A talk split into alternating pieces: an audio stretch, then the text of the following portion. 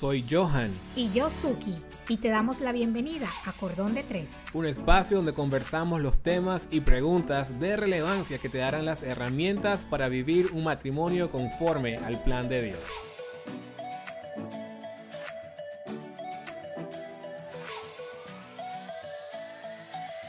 Saludos amigas y amigos de Cordón de Tres. Estamos con ustedes una vez más felices y contentos de poder estar con ustedes. Así es amigos, saludos también a los que nos escuchan a través de radio. Estamos contentos de poder compartir con ustedes. Recuerda, te hacemos la invitación que si no estás escuchando a través de una plataforma de streaming, ya sea Apple Podcast o Spotify, presiona ese botón de follow, de suscribir y particularmente si nos estás escuchando a través de Apple Podcast, puedes también dejarnos un review porque de esa forma podemos continuar creciendo, más personas pueden descubrir el contenido de Cordón de Tres y beneficiarse de, esta, de este podcast de la misma manera en que tú lo estás haciendo hasta el día de hoy. Así es. Y amigos, como siempre, vamos a enviar un saludo especial.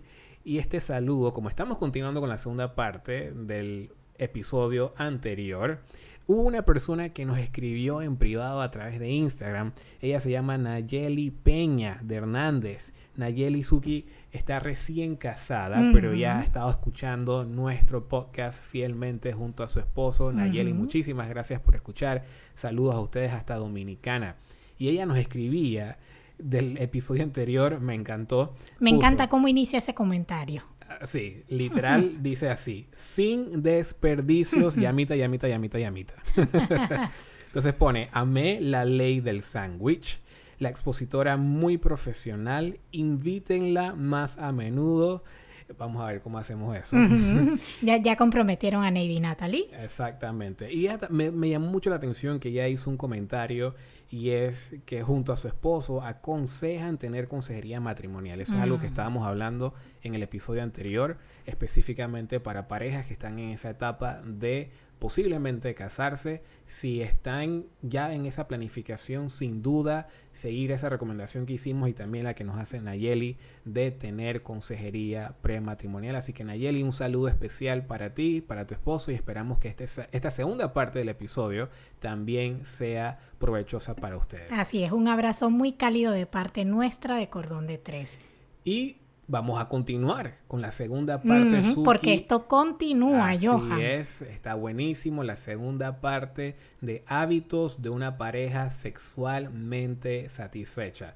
Yo creo que la primera parte estuvo buenísima, la tuvimos que cortar simplemente porque queremos respetar el tiempo, también especialmente el tiempo en radio.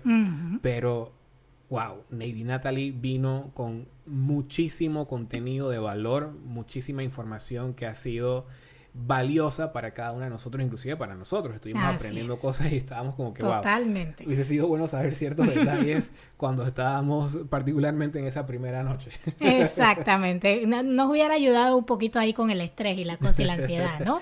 pero sí, definitivamente amigos, esta segunda parte sigue con contenido valioso para ustedes, pero si usted no ha escuchado la primera mm, parte, es necesario hacer una pausa e ir a escuchar mm, ese episodio, porque esta es una continuación y no se pueden perder el tesoro que hay en la primera parte y venir a escuchar ahora este tesoro porque no van a entender muy bien, no van a captar la línea. Así que les invitamos a que vayan a escuchar esa primera parte si no lo han hecho. Y si ya la escucharon, pues vamos a dejarles con este episodio que va a estar lleno y estamos seguros que va a ser de bendición igualmente para sus relaciones. Totalmente. Y si estás escuchando este episodio, ya sea por primera vez o si no pudiste escuchar, estás escuchando a través de la radio, no pudiste escuchar el anterior, Nada más para que tengas una referencia de quién es nuestra invitada en este episodio. Su nombre es Neidy Natalie Rivera. Ella es conferencista, es autora, es una experta en comunicación sexual. Ella tiene una cuenta de Instagram que puedes buscar. Se llama Soy una mujer como tú, muy sencillo. Tiene su libro en Amazon, también tiene su propio podcast que puedes escuchar. Si nos estás escuchando a través de eh, las plataformas de streaming, las notas en las notas del episodio va a estar toda la información también para que la puedas seguir o eh, ponerte en contacto con ella para acceder a más información de valor. Así que sin más, entramos en la segunda parte de hábitos de una pareja sexualmente satisfecha. Ahora, ¿qué hay de las expectativas que tenemos ya casados sobre la sexualidad? ¿Cómo manejamos eso? Sí, y ahí yo quería agregar, estaba pensando que una de las cosas que también nos enseña, nos enseña a Dios que somos creados por Él, que nosotros somos, somos seres creados por Él, que Él nos pensó, que Él nos, que Él nos diseñó desde antes que estuviéramos en el vientre de nuestra madre. Y en ese diseño somos diferentes. Y una de las cosas que a mí me parece sumamente importante para lograr ser satisfechos, para poder lograr esa satisfacción sexual, es aceptar que somos diferentes y, y permitir que nuestras diferencias se desarrollen. Porque muchas veces pensamos, como tú eres de esta forma y yo soy de esta otra, o tú cambias o yo cambio, pero no vamos a poder desarrollarnos en nuestra individualidad. Y creo que es importante aceptar eso. Dios me creó a mí como mujer, me creó a mí con sensibilidades, me creó a mí con ciclos, me creó a mí con cambios hormonales y te creó a ti de otra forma. Y si vamos a ser sexualmente satisfechos, debemos permitir que esos cambios, que esas diferencias se compenetren de la forma que Dios diseñó para ser compenetradas. Porque si Dios nos diseñó así, es porque así podemos funcionar. No necesitamos, no necesitamos cambiarnos, más bien me parece que necesitamos aprender a vivir con esas diferencias y aprender a poder llegar a esa satisfacción en medio de esas diferencias. Y ahí lo que me suena es que nuestra satisfacción sexual, como lo dijimos anteriormente, no es solamente con la intimidad sexual. Entonces, en ese momento donde ya sea la primera noche o ya seamos una pareja casada que enfrentemos en algún momento alguna situación que interrumpe ese flujo normal, esperado y soñado de una noche, que nosotros aceptemos que no todo siempre va a ser perfecto o no todo siempre va a ser como nosotros queremos y que podemos apoyarnos en ese momento en nuestras otras intimidades. Podemos apoyarnos, tal como lo mencionaba Neidy Natalie, en tocarnos, en estar cerca el uno del otro, quizás sin llegar al acto sexual propiamente dicho. Podemos disfrutar de nuestras miradas, podemos disfrutar de una conversación amena, podemos apoyarnos en otros tipos de intimidades que nos permita seguir fortaleciendo nuestra intimidad sexual. No sé, no sé qué piensas. Claro, todo lo que ha dicho estaba perfecto, de verdad que sí. Eh, otra cosa que yo les recomiendo a las personas hablando sobre aceptarnos eh, son la, yo, yo intento siempre buscarle eh, herramientas prácticas a las personas para que puedan comprenderse. Son, es, la teoría de, de, los temperamentos, que para mí es una ley. de, eh, existen cuatro temperamentos y cuando las personas aprenden a, a, distinguir cuál es su temperamento y cuál es el de su pareja, el de su esposo, su cónyuge, entonces van a poder comprender de que, ok, posiblemente él tiene defectos, pero tiene muchas virtudes. ¿Con cuáles de esas virtudes yo voy a, a, a cazar básicamente mis virtudes? Y qué, cuáles son sus debilidades y en qué yo le puedo ayudar. Entonces, partiendo de eso, podemos comprender los comportamientos de por qué inclusive hay hombres que solamente quieren tener relaciones sexuales una vez cada dos semanas, porque hay mujeres que quieren tener relaciones sexuales tres veces en semana, no importando cuán cansado esté el esposo. Eh, partiendo de eso, podemos comprender el esposo puede comprender por qué mi esposa necesita más tiempo de, erotización, más tiempo de toque, más tiempo de besos para poder excitarse.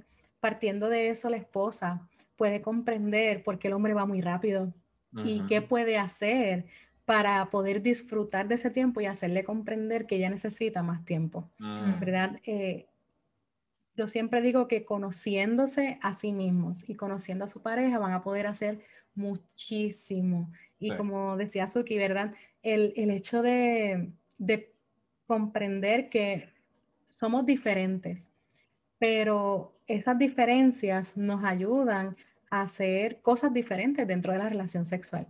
Porque Si los dos fuéramos iguales, pues entonces los dos quisiéramos hacer lo mismo todos los días. Y entonces todos comenzaríamos con una rutina. Entonces nos damos un beso, nos damos un abrazo, tenemos relaciones sexuales. Y todos los días lo mismo, cuando posiblemente podemos comenzar a hacer el amor en la cocina con un beso y una mirada. ¿Verdad? Porque las personas piensan que hacer el amor es ir al acto sexual completo. Y, eso es una parte de hacer el amor. Hacer el amor comienza con la primera mirada, con la primera intención de hoy quiero tenerte, ¿verdad? Y eso puede, eso puede pasar lavándonos los dientes, eso puede pasar en la cocina, ¿verdad? Y comprender esas diferencias. Si tu pareja no está muy, de, muy buen de humor, identifica las cosas que la hacen poner de buen humor. Hacerle un chistecito en la cocina, ir haciendo, ¿verdad? Que ese ambiente sea más ameno y cuando lleguen a la habitación, ya tu pareja va a estar preparada para ese momento, ¿verdad? Sí. Y conociendo las diferencias, conociendo qué es lo que le molesta, qué es lo que le gusta, van a poder hacer de esa experiencia memorable. Porque posiblemente eh, no van a recordar todas las veces que hagan el amor, pero cuando hagan el amor con intención, cuando hagan el amor conociendo eh, qué es lo que le gusta, qué es lo que le molesta, créanme que ustedes se van a, van a comenzar a recordar todas las veces que hicieron el amor, porque lo hicieron con propósito. Sí, ¿Qué tú les quieres demostrar a tu pareja ese día? Mm. ¿Verdad? Que cuando tú estés haciendo el amor con, tu cónyuge, eh, el, aprender a conocer a la persona es hermoso, ¿verdad? Es hermoso.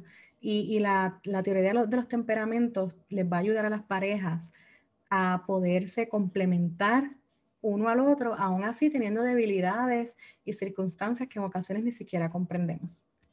Sí, definitivamente.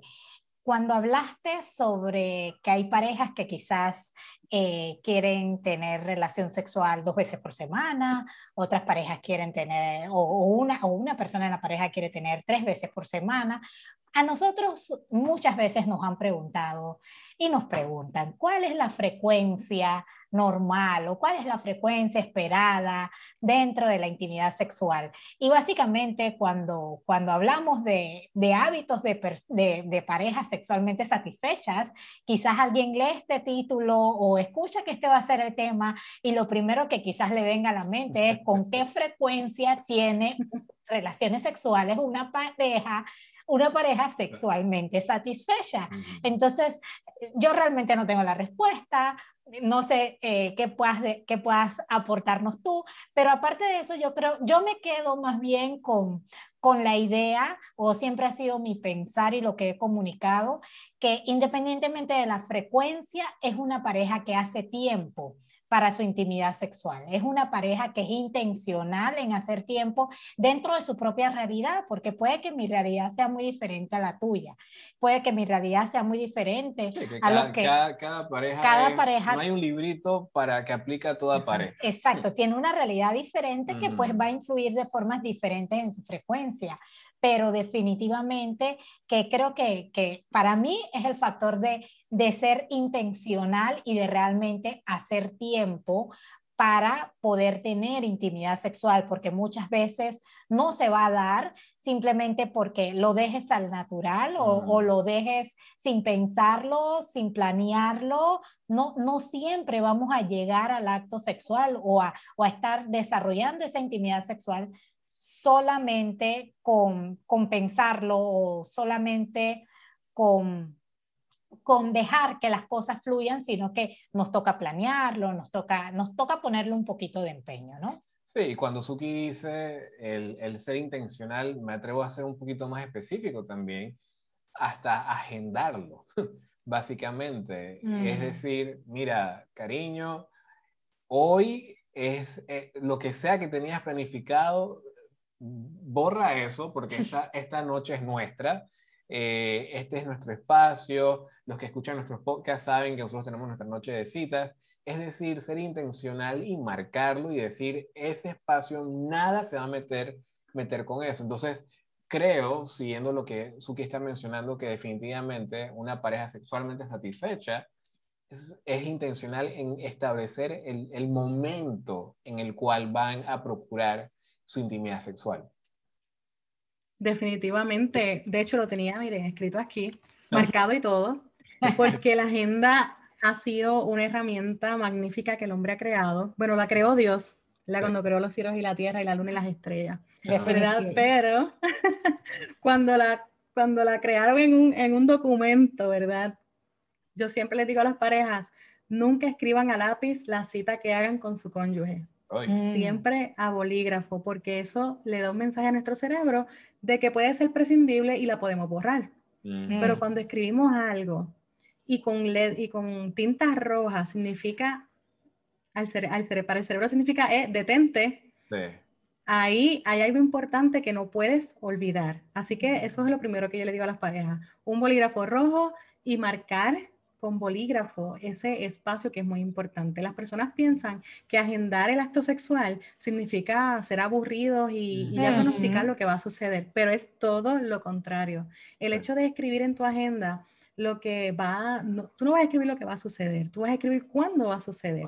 y de hecho te da la oportunidad de pensar si vamos a utilizar un lubricante, si vamos a utilizar un aceite para darnos masaje, si vamos a utilizar velas, un, poco de música, ¿qué vamos a hacer para, para crear un ambiente propicio, para que nosotros disfrutemos desde el primer momento en que estemos, demos un paso en esa habitación? Eso, eso es una gran oportunidad. Las personas que tienen hábitos sexuales saludables, lo primero que hacen es comprarse una agenda y decidir que el tiempo que tienen con su pareja no es prescindible, que el tiempo que tienen con su pareja es vital. No importa si no van a tener relaciones sexuales, pero por lo menos dialogar, sentarse en la cama. Porque cuando yo algo, otra cosa que les digo es que no utilicen la cama ni para trabajar ni para estudiar. Que la cama se utiliza para dos cosas, para tres cosas. Para dialogar, no para pelear. Para dialogar para dormir y para hacer el amor. que cuando nosotros nos acostemos, sepamos cuál es la intención a la que nosotros vamos a esa cama. Total. Y, y, cuando vayamos a hablar sobre nuestra sexualidad, lo ideal es que vayamos a nuestra cama. ¿Por qué? Porque eh, el comunicarnos lleva, abre una gran puerta a que terminemos haciendo el amor. Y agendar ese espacio, planificarlo, es parte esencial y dialogar con la pareja ¿Por para mí es importante marcar ese día? Decirle, porque tú eres importante para mí. Porque yo quiero pasar un tiempo, no con los niños llorando fuera de la habitación, esperándonos, no diciendo, ay, vamos a hacerlo ahora. Digo, los rapiditos son muy buenos, pero no todos los días, ¿verdad? Así que, claro. digamos, tengo que trabajar, no puedo estar mucho tiempo contigo, vamos a hacerlo ya. No, porque eso no es disfrutable. Así que es importante planificar ese tiempo y identificar cuándo a mi pareja le gusta más hacer el amor. Si en la madrugada, si de día, si de noche, porque no todos somos iguales. Entonces, identificar eso te va a ayudar a ti a escribir en la agenda y decir, ok, el día después no voy a colocar nada, porque a mi pareja le gusta hacer el amor en la madrugada y yo le voy a dar esa sorpresa. Mm. ¿Y qué sucede si hacemos el amor en la madrugada? Ya no nos vamos a poder levantar temprano al otro día. Así que mira lo importante que, que es planificar. Em, y también utilizar la agenda también para escribir, ¿verdad? Puedes utilizar un planner, una agenda que sea solamente tuyo, que tengas en tu casa, que no, que no, se te vaya a quedar en algún lugar. bueno, a lo mejor podrías enseñarle a otras parejas cuando agendar, ¿verdad? Pero, pero que, que no vayas a escribir expresamente todo lo que vas a hacer ese día. Pero sin duda alguna, planificar ese encuentro va a traer mucho más gozo y beneficio que dejarlo al azar y esperar a que, digo, estoy haciendo, ¿verdad? Comillas con mis dedos para los que no me ven, y a esperar que el cansancio un día desaparezca como seres humanos. Y otra cosa, además de agendar, es solo hábitos saludables con los niños, con los hijos.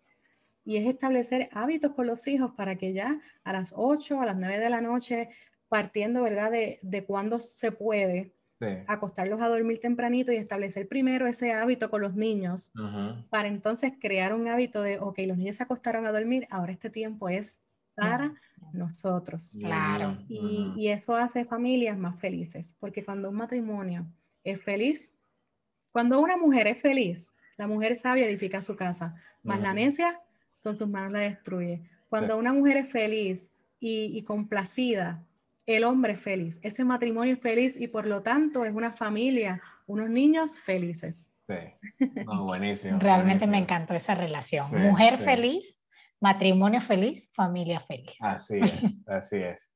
Neidy Natalie, el tiempo se nos ha ido. Ha sido una conversación interesantísima. Total. Sin embargo, no, no queríamos terminar sin pasar por alto lo siguiente y es, y con esto cerramos, hay posiblemente las personas nos estén escuchando hoy y dirán, bueno, buenísimo, eh, hay cosas que puedo aplicar muy fáciles, tal vez hay otras que van a costar un poco más.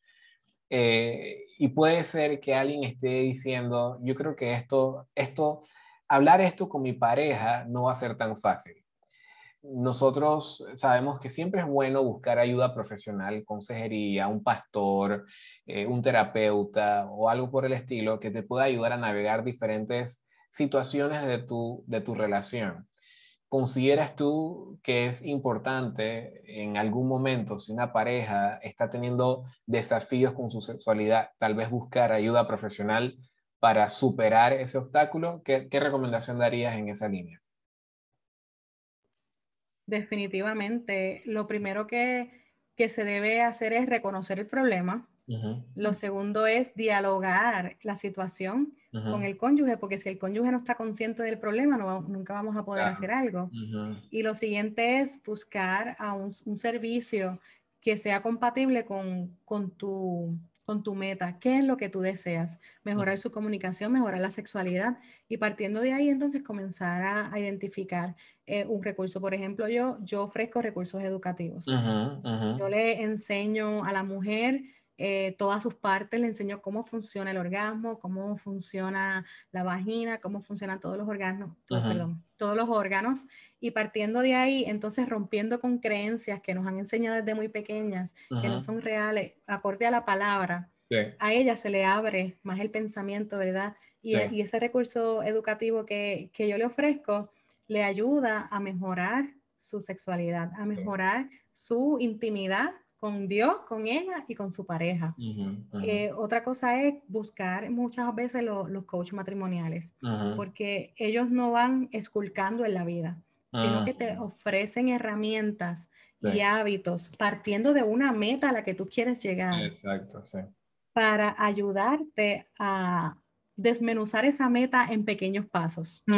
Y entonces tú ir poco a poco de la mano con ese coach matrimonial para poder llegar a esa meta. Puede comenzar individual y terminar en pareja o puede empezar de una en pareja. Eh, es bien importante, ¿verdad? Que, que sepamos que ir al profesional no quiere decir que todo se va a resolver de mágicamente, sino que van a desmenuzar esa meta en pequeños pasos, en pequeños pasos. Y de eso se trata la ayuda, de que cuando busquen esa ayuda puedan ser guiados para mantenerse constantes, perseverantes durante todo el tiempo que tome aplicar ese hábito. Sí, Total. buenísimo. Nedi Natalie, muchísimas gracias por acompañarnos en nuestro episodio hoy. Creo que ha sido una conversación que hemos disfrutado muchísimo. Mucho valor, muy, muy, valiosa. Me llevo muchísimas cosas. Así es. gracias a ustedes. buenísimo. Y y nada, te deseamos todas las bendiciones en tu, en tu proyecto, en Soy una mujer como tú, en tus cursos, en el podcast, en Instagram, en todas partes. Es nuestra oración que Dios te continúe bendiciendo. Y amigos, uh, gracias por acompañarnos en otro episodio y nos despedimos en este momento y será entonces hasta la próxima semana. Hasta luego. Thank you.